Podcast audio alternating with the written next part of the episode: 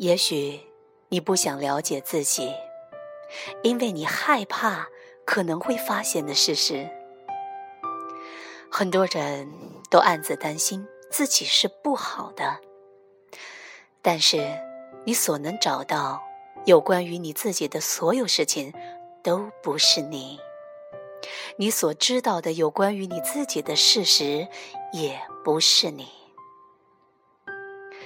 因为恐惧，有些人不想知道自己真正是谁，而有些人却对自己极端的好奇，想要知道的越多越好。你也许对自己非常着迷。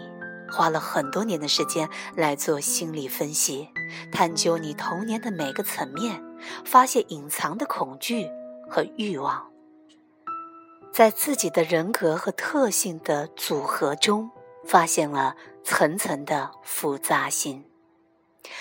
过了十年，你的心理咨询师终于对你和你的故事感到厌烦了，然后告诉你。你的心理分析已经完成了。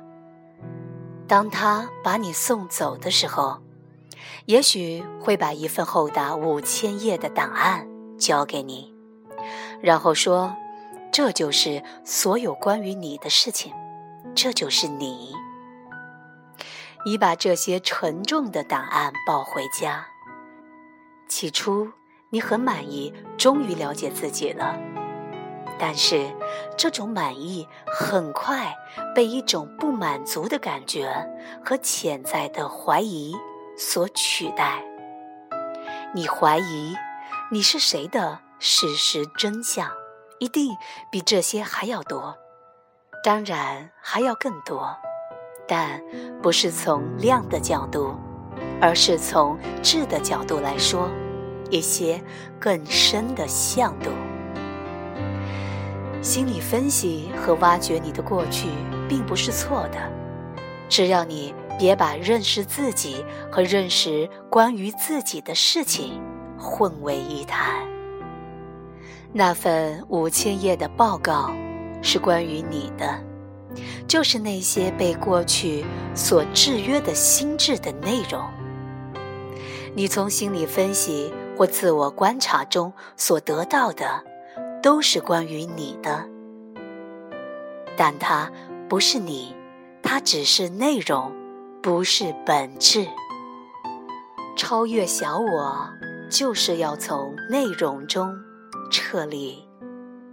认识自己，就是要做自己，而做自己，就是停止与内容的认同。很多人经由他们生命的内容。来定义自己，你的认知、经验、做、想或感觉到的都是内容。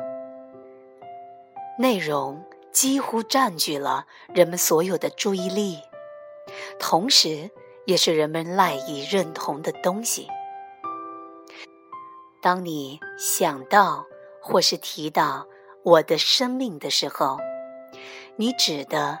并非是你所是的那个生命，而是你所拥有的那个生命，或是你好像拥有的那个生命。你指的是内容，比如你的年龄、健康、人际关系、财务状况、工作、生活情境，以及你的心理情绪状态等等。你生命的内在和外在的状态，你的过去和未来，都是属于内容的范畴。世界也是，也就是说，所有发生的事情，都是属于内容。那么，除了内容之外，还有什么可以来定义我们呢？答案是，能够让内容存在的，也就是意识的内在空间。